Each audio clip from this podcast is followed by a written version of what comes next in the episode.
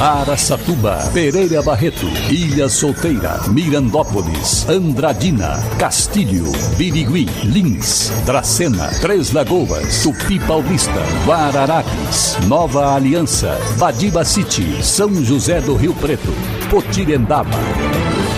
Azevedo Auditoria Soluções Empresariais apresenta SRC Notícia. A informação para mais de 3 milhões e meio de ouvintes. Apresentação Nivaldo Franco Bueno. E nossa saudação hoje para o meu amigo prefeito Ayrton Gomes de Guaraçaí, a conhecida capital do abacaxi, na região de Mirandópolis, entre Mirandópolis e Andradina, e ouvinte de todos os dias do SRC. Ayrton, a você e a toda a família, muito obrigado pela audiência e aquele abraço. SRC Notícia. Notícia. E o Instituto Nacional de Meteorologia emitiu um alerta de baixa umidade do ar para as regiões de São José do Rio Preto, Lins, Araçatuba, Andradina, Três Lagoas, Tupi Paulista e Dracena também, e outras regiões, não só do Bolsão Sul Mato Grossense, mas do interior de São Paulo também. Evite o sol das 13 às 19 horas. O índice da umidade do ar neste final de semana vai ficar abaixo de 20%. Segundo o Instituto, pode chegar em algumas cidades a 12%. É clima de deserto mesmo, sem dúvida alguma e isso é muito preocupante, não só hoje, como também neste domingo. Esses índices são preocupantes. Além de evitar o sol das 13 até 19 horas, você pode começar a evitá-lo até às 11 horas da manhã, viu? A Organização Mundial de Saúde, umidade ideal para o corpo humano é de 60%. Então a ingestão de sucos, vitaminas e muita água vai ser fundamental para você manter a família, principalmente com o mínimo de segurança. O horário mais crítico, mais uma vez, é o período da tarde. Evite isso também, que é muito importante. Ela pode provocar essa baixa umidade do ar, pode provocar problemas como dispersão de gases poluentes, como a fumaça, por exemplo, e em pessoas com maiores problemas respiratórios pode causar crises de asma e de bronquite, além de infecções virais e bacterianas. Outro problema pode ser a maior densidade do sangue, o que favorece o aparecimento de alergias e até problemas oculares. Ora, para manter o corpo hidratado, a recomendação é que se tome pelo menos 2 litros de água, fracionados durante todo o período que você estiver acordado. Então, baixe a umidade do ar, preocupando muito toda a região e dados oficiais do Instituto Nacional de Meteorologia.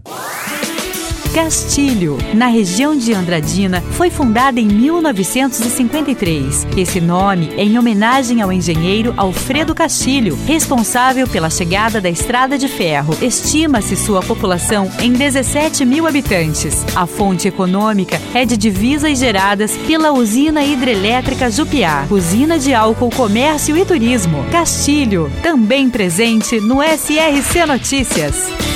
Águas Andradina e Águas Castilho oferecem opções para os clientes que possuem débitos com as empresas independentemente do valor e o titular da conta pode procurar as lojas de atendimento e escolher entre parcelamento em seis vezes na conta com 20% de entrada ou dividir em 12 vezes no cartão de crédito sem entrada. As concessionárias reforçam ainda que, assim como outros serviços como energia e telefonia, o pagamento das contas é essencial para manter e otimizar os sistemas de abastecimento, distribuição e tratamento de água e coleta e tratamento de esgoto de Andradina e Castilho. O horário de funcionamento em Castilho é das oito e meia até cinco horas da tarde, de segunda a sexta-feira na Avenida Presidente Vargas. No centro, em Andradina, a loja fica na Orenci Rodrigues da Silva, 1062. Horário de atendimento também de segunda a sexta, das oito e meia da manhã até 17 horas. Então é mais uma facilidade aí das empresas Águas Andradina e Águas de Castilho, oferecendo a possibilidade de você dividir em até 12 vezes as suas contas em atraso. E agora Lins é notícia, repórter Bruno Mazei, Lins Rádio Clube, a sua rádio amiga e Clube FM. A Associação Santa Casa de Lins informou a realização de mais uma captação de órgãos no hospital, a segunda neste ano. Em nota, o hospital informa que na manhã de domingo, dia 8, uma equipe do Hospital das Clínicas de Marília realizou o procedimento em um doador de 49 anos que, a pedido da família, não terá os dados divulgados. O homem tinha dado entrada no hospital para atendimento no dia 30 de julho. A nota diz ainda que o protocolo de morte encefálica, que envolve uma série de procedimentos e análises, foi concluído na sexta-feira, dia 6. A cirurgia de captação dos rins e córneas começou às oito e meia da manhã e terminou ao meio-dia. Os órgãos serão destinados a pacientes que necessitam de transplante no estado conforme as normas que disciplinam tais procedimentos. A abordagem da família pela equipe de serviço social e de humanização constituída por assistentes sociais e psicóloga em um momento difícil pela perda de um ente querido, reforça a importância do diálogo e da conscientização sobre o tema doação de órgãos, diz um trecho da nota informativa do hospital. Por fim, o texto enfatiza o ato de amor da família, do doador e agradece a toda a equipe pelo empenho em salvar vidas com esse gesto. Bruno Mazei, SRC. Azevedo Auditoria e Soluções Empresariais. Há 24 anos oferecendo soluções com serviço de qualidade através do compartilhamento do conhecimento. Auditoria, perícia, contabilidade, assessoria jurídica e consultoria. Azevedo Auditoria e Soluções Empresariais. Rua Bandeirantes 1438, fone 18 3117 4500. Escritórios em Aracatuba e Bauru. Acesse azevedo.cnt.br. E uma menina de etnia caiuá, de apenas 11 anos de idade, foi vítima de estupro coletivo. O que, que é isso? Estupro coletivo é um absurdo.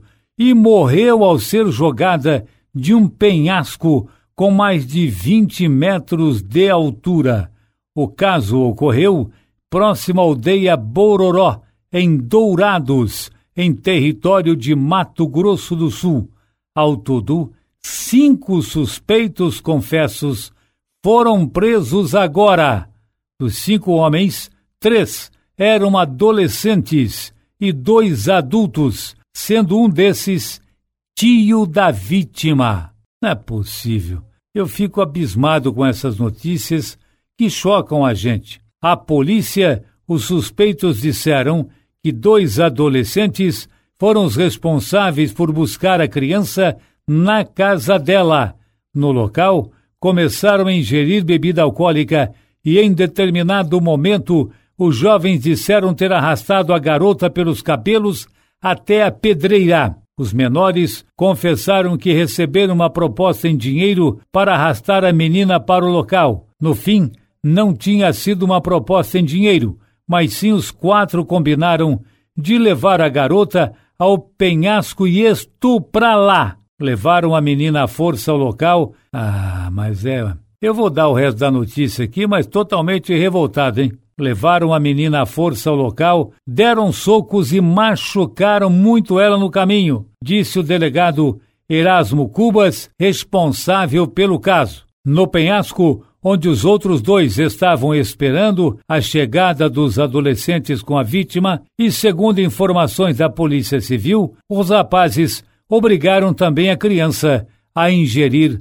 bebida alcoólica. Enquanto os quatro abusavam sexualmente desta criança, o tio da vítima teria chegado ao local e violentado a sobrinha também. A polícia, os suspeitos confessos, disseram que a menina gritava por socorro constantemente e teria desmaiado por conta do excesso de bebida alcoólica e abusos também. É uma notícia importante, mas que a gente gostaria, não, nunca gostaria de dar. De qualquer maneira, é uma coisa revoltante. A garota da etnia Kaiowá tinha apenas 11 anos de idade. E a gente espera, espera com todas as forças do ser humano que essas pessoas sejam punidas de forma exemplar. Nivaldo Franco Bueno, SRC.